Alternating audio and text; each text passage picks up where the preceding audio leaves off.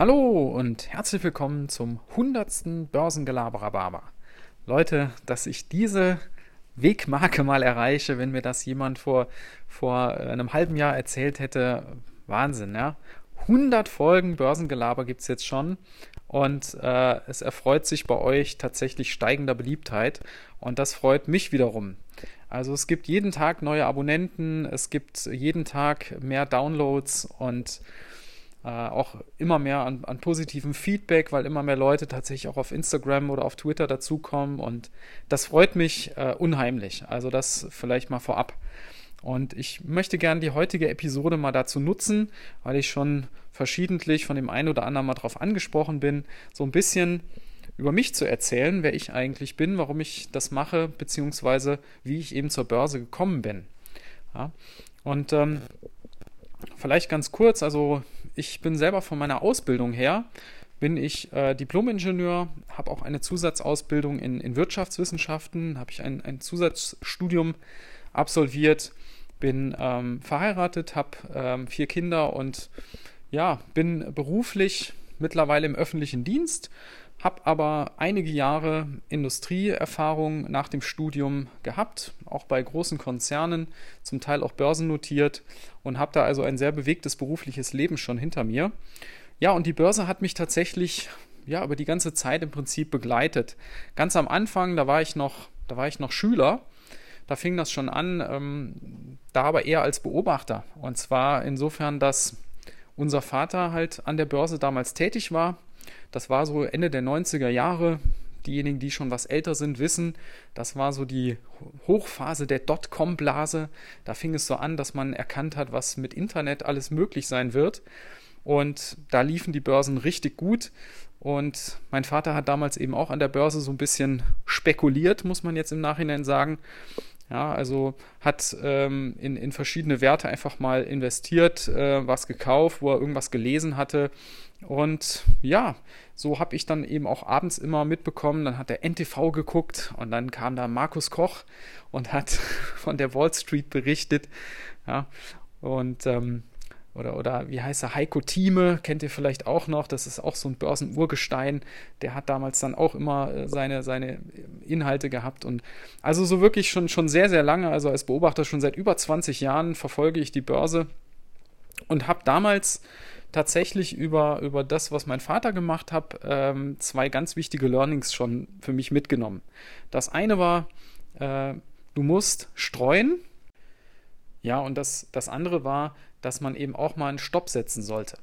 Mein Vater hat damals eben den Fehler gemacht, der hat immer nur in ganz wenige Unternehmen sehr, sehr viel reingesteckt und hat dann, wenn er mal im Gewinnbereich war, auch nie einen Stopp gesetzt.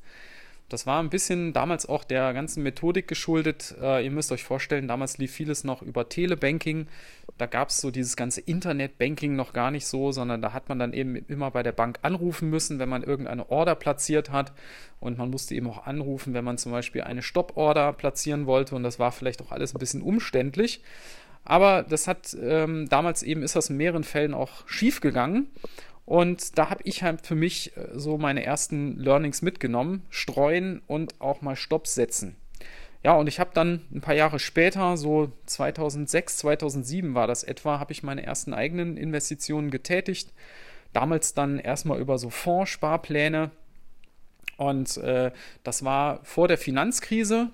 Und in der Finanzkrise bin ich dann, ja, wie man es halt als damals noch relativ Neuling macht, bin ich ja erstmal rausgegangen, habe mir das von der Seitenlinie angeguckt und bin dann ein paar Jahre später, ja, das muss so 2012, 2011, 2012 gewesen sein, bin ich dann äh, wieder eingestiegen. Auch erstmal über, über Fondssparpläne, später kamen dann ETFs dazu und, und auch Einzelaktien. Ja, und das Ganze mündet natürlich darin, dass ich mittlerweile da schon sehr, sehr lange mit beschäftigt bin, mich auch immer mehr damit beschäftigt habe. Gerade so in den letzten Jahren habe ich sehr viel gelesen, sehr viel YouTube geschaut ähm, und habe mich da einfach fortgebildet. Äh, ich habe zum Beispiel, kennt ihr bestimmt alle, ne? Kolja Barkhorn habe ich äh, vor Jahren viel geguckt.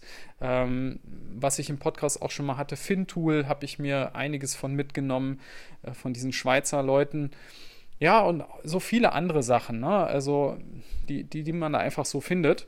Ja, und dann habe ich irgendwann im letzten Sommer irgendwie die Idee gehabt, Mensch, das Thema interessiert dich so, willst du da nicht irgendwie was Produktives draus machen? Und ihr kennt ja den Podcast, äh, diejenigen, die schon länger dabei sind, schon, schon eine Weile und ihr wisst, mein Steckenpferd ist ähm, im Podcast nicht so sehr die, die Analyse und so dieses bierernste ähm, Auseinanderfrickeln von irgendwelchen Werten, sondern mir geht es vor allen Dingen um Geschichten, um Emotionen, um auch ein bisschen Spaß an der Sache und die Geschichten, die einfach die Börse schreibt, zu erzählen. Und so habe ich halt diesen Podcast angefangen, einfach irgendwie losgelabert, irgendwelche Dinge, die mich gerade beschäftigen. Und äh, so suche ich mir halt immer Themen raus. Ja, und das Ganze war halt genau in der Corona-Zeit, so im letzten Sommer habe ich angefangen. Ja, und bis, bis heute ähm, macht es mir immer noch tierischen Spaß. Ja, und jetzt sind wir bei der hundertsten Episode. Und das finde ich dann halt schon ziemlich krass.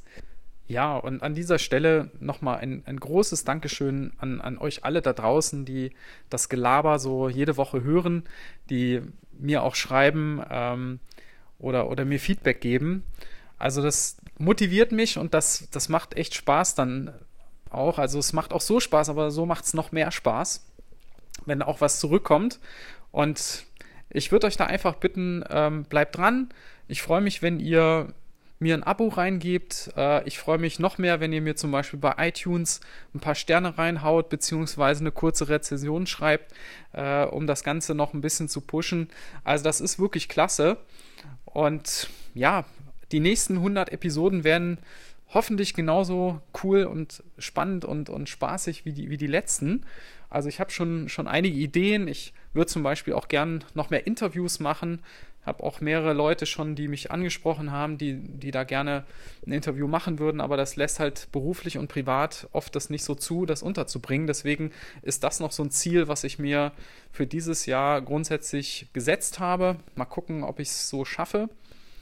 Aber ansonsten werde ich einfach versuchen, regelmäßig weiter schöne Geschichten euch rüberzubringen und nahezubringen und weil mich das halt auch begeistert. Ja, Börse ist, ist so cool. Äh, also da, da, muss man manchmal richtig lachen, manchmal ist auch richtig traurig und äh, manchmal gewinnt man, manchmal verliert man im Prinzip wie im Leben. Ja.